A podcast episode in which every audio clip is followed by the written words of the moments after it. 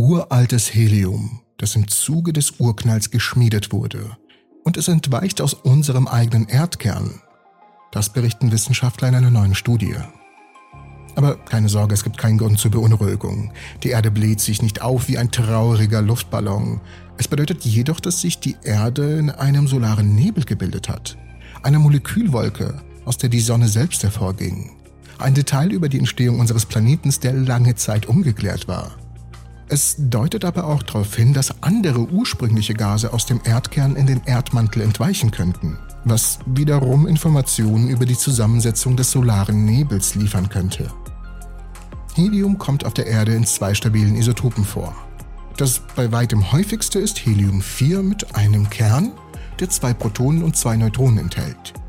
Helium-4 macht rund 99,99986% des gesamten Heliums auf unserem Planeten aus. Das andere stabile Isotop, das etwa nur 0,000137% des Heliums auf der Erde ausmacht, ist Helium-3, das zwei Protonen und ein Neutron enthält. Helium-4 ist hauptsächlich das Produkt des radioaktiven Zerfalls von Uran und Thorium, das hier auf der Erde nun mal entsteht. Im Gegensatz dazu ist Helium-3 hauptsächlich primordial, das heißt es entstand in dem Moment nach dem Urknall, kann aber auch durch den radioaktiven Zerfall von Tritium entstehen. Es ist das Helium-3-Isotop, das aus dem Erdinneren entweicht vor allem entlang des mittelozeanischen Vulkanrückensystems, was uns einen ziemlichen guten Hinweis darauf gibt, auf die Rate, mit der es überhaupt aus der Kruste entweicht.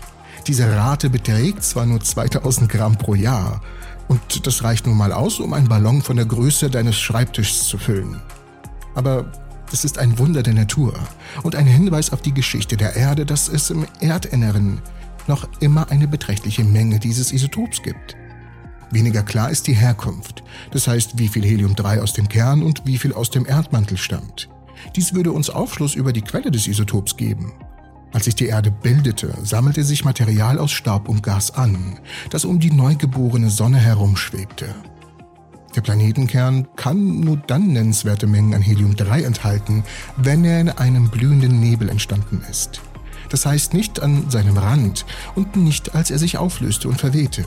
Die Wissenschaftler und Forscher, die daran gearbeitet haben, von der University of New Mexico untersuchten dies, indem sie das Heliuminventar der Erde während ihrer Entwicklung modellierten. Zunächst während ihrer Entstehung, bei der unser Protoplanet Helium anhäufte und in sich aufnahm. Doch dann kam ein großer Einschlag. Denn die Astronomen gehen davon aus, dass ein Objekt von der Größe des Mars in die sehr junge Erde einschlug und Trümmer in die Erdumlaufbahn schleuderte, die sich dann schließlich zum Mond zusammengefügt haben. Bei dem Ereignis, bei dem der Erdmantel wieder aufgeschmolzen worden wäre, wäre ein Großteil des im Erdmantel eingeschlossenen Heliums verloren gegangen. Der Kern ist jedoch widerstandsfähiger gegen Stöße, was darauf hindeutet, dass er ein recht effektives Reservoir für Helium-3 sein könnte. Und genau das haben die Forscher herausgefunden.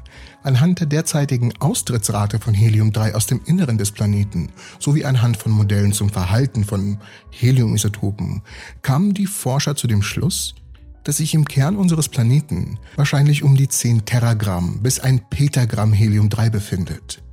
Dies deutet wiederum darauf hin, dass sich der Planet in einem blühenden Sonnennebel gebildet haben muss. Die Forschungsergebnisse wurden in der Zeitschrift Geochemistry, Geophysics und Geosystems veröffentlicht und sind natürlich in der Videobeschreibung unten verlinkt. Unser Sonnensystem bringt jedoch so einige Rätsel mit sich. Vor allem das Rätsel der Ortschen Wolke. Doch dieses Rätsel haben wir vielleicht sogar gelöst. Schaut euch das Video dafür an. Ich bedanke mich fürs Zusehen und ich hoffe euch alle in der nächsten Episode der Entropy zu sehen.